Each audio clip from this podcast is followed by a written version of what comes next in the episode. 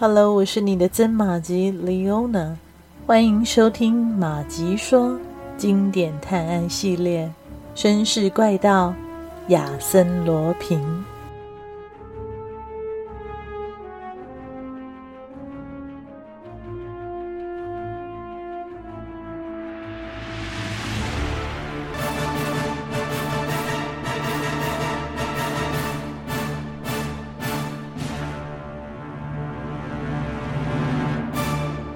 到旅馆，白德莱决定立即单独行动，因为通知警方太危险，容易打草惊蛇。第二天，白德莱装扮成画家，去找这一带最大的房屋中介商。他表明自己想在附近找一个合适的住处，并在有意无意间提到了尖顶堡。房屋中介员向他提供了尖顶堡现任业主瓦尔梅拉的住址，白德莱轻易的就找到了这位瓦尔梅拉先生，并开门见山的说明自己的来意。可是我的房子已经租给一位叫昂弗莱迪的男爵啊，他正在那里避暑呢。他一个人住。不不不，还有个奇怪的老厨娘，她从来不跟别人说话的。他还很年轻吧？对，眼睛很有神，头发是金色的，两边的胡子尖尖的，像个牧师。果然是他。白德莱心里暗想着。瓦尔梅拉先生还热心地告诉白德莱，尖顶城堡是一座格局复杂的建筑，里面有八十间房间，三道楼梯，和迷宫一样的走廊。白德莱觉得没有必要继续隐瞒，他向瓦尔梅拉表明自己的身份。瓦尔梅拉高兴极了。关于亚森·罗平和白德莱的交锋，他早就从报上得知了。而现在，这两个传奇人物竟然集合到自己的眼前，他搓着手，兴奋地说：“太好了，尖顶堡要出名了！”白德莱请求瓦尔梅拉晚上和他一起前进城堡。好，我陪您去。冒险这种事我最有兴趣啦，一想到我能够参与其中，就令人感到兴奋极了。你瞧这个啊，这是我们合作的开端。他说着，便拿出一片布满铁锈、样式古老的大钥匙，说道。这把钥匙是用来开启靠林子边的那个小门的。白德莱打断他的话，说道：“显然，那个家伙就是从这道小门进花园的。好了，伙伴，开始我们的冒险吧。”两天之后，一辆吉普赛人的大篷车出现在克罗藏，驾车人正是瓦尔梅拉，另外三个年轻人。则是白德莱和他的两位中学同学，他们逗留的三天里，都在花园附近闲晃，等待一个有利的夜晚。第四天晚上，他们动手了。白德莱让两位同学守在门外，以免被断了后路。他和瓦尔梅拉从小门进了花园。当他们走到城堡中央的草坪边时，周围亮了一些。一缕月光照下来，他们看清了城堡，以及有好几座尖形钟楼围绕着的尖顶。别出声！瓦尔梅拉拉住白德莱的胳膊。什么事啊？那边有狗！瓦尔梅拉轻轻吹了一声口哨，两个白色的影子跳了起来，跑到主人脚边伏下。现在可以走了。您肯定是这条路。对。过了平台，那里的底层窗户可以从外面打开。两人从那里翻进了城堡。这间房间在走廊尽头，过去是一间门厅，里面放着一些雕像。门厅尽头有座楼梯，通向一间卧室。您的父亲很可能被关在那里啊。他们在漆黑的走廊上摸索前行，直到前方有了一点光线。瓦尔梅拉探头张望，发现楼梯下被一盆棕榈树嫩枝遮住的独角小圆桌上，点着一根小蜡烛。蜡烛旁有个人站岗，他手持长枪。时间一分一秒的过去了，他们躲在一株盆栽旁，焦急地等待。光线慢慢朝他们移过来，看样子不到十五分钟就会照到他们身上。白德莱焦急万分，准备起身逃走。这时，他才发现身边的瓦尔梅拉不见了。他定睛望去，只见一个黑影猛地跃起，扑向岗哨，蜡烛熄了，只听见打斗声。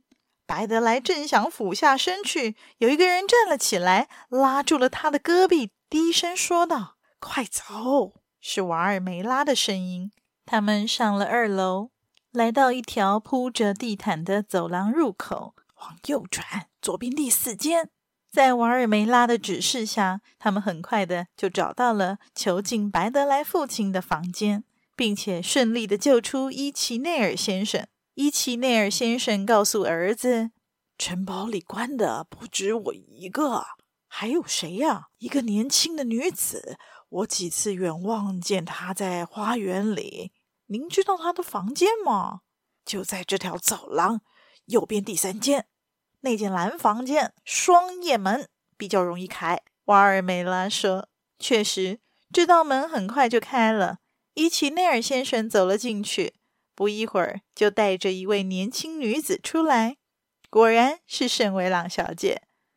他们四个人下楼，绕过岗哨，走出城堡时，已经是凌晨三点。从父亲和雷蒙小姐的口中，白德莱得知亚森罗平三四天才会来一次，而且是晚上来，第二天清晨就走。城堡里只有两个看守和一个做饭的妇人。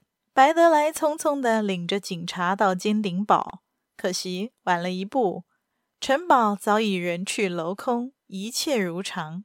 要不是从雷蒙小姐的房间找到了亚森罗平的名片和他写给他的信，警察还真有点怀疑他们的说法。当两名俘虏重获自由，以及尖顶城堡的秘密。出乎意料的，在报纸上公开时，引起了一阵轰动。白德莱未能免俗的被公众奉为英雄，而亚森·罗平自然就成了人们讥笑的对象。直到十月初，白德莱回到巴黎念书，他的生活又恢复了平静。看来这场对决已经结束。亚森·罗平或许也接受了这个事实。因为在一个晴朗的日子里，一个捡破烂的老人在警察总局对面的大街上发现了昏迷的加尼玛尔和福尔摩斯，他们的手脚被捆着，两个人醒来时都是一副茫然的样子，一星期后才彻底的清醒，断断续续的想起自己似乎曾经搭着船环绕非洲一圈呢，放掉了人质。也就代表着亚森·罗平进一步承认了失败。另外，还有一件事使得这次的失败更加引人注目，那就是瓦尔梅拉与圣维尔小姐订婚了。他们俩在这段时间里交往甚密，产生了感情。亚森·罗平就这样失去了所爱的女人。大众认为白德莱与亚森·罗平的对决可说是大获全胜，许多拥护者提议为他举行一场庆祝宴会。这次活动既热闹又简单。白德莱谦虚且激动地说了几句感谢的话。就在演说快结束时，有人送来了一份报纸，指明要让白德莱当众朗诵。这篇报道的撰文者是一名叫做马西邦的先生，他在文中举出一些惊人的事实，出人意料地推翻了白德莱关于尖顶堡的想法，把白德莱的努力贬得一文不值。文章透露了一个惊世的秘闻：在路易十四统治的年代，有铁面人之称的王子亲自印制了一百本。关于空心尖顶秘密的小册子，在他分发给各王公贵族时，不幸被逮住了。所有的书只有两册未被烧毁，一册被统领拿走，后来遗失了。另一本则由路易十四传给了路易十五，最后被路易十六烧毁，只留下主要一页的一份抄件，上面包含着空心尖顶的秘密。路易十六把抄折四折，用火漆封好，把它转交给了王后。谁会料到，他们两人相继都上了断头台，而这份危险的文件从此便安全地藏在了王后祈祷书的夹层里。有关这个秘密，人们探寻了两个多世纪，一直将答案锁定在克洛兹省的皇家城堡上。从此，人们以为找到了谜底，而不再追根究底。白德莱先生也是如此自然而然地上了当。但亚森·罗平却凭借自己的智慧和才干，破解了密码，成为法国历代国王最后的继承人。他掌握了这个的秘密。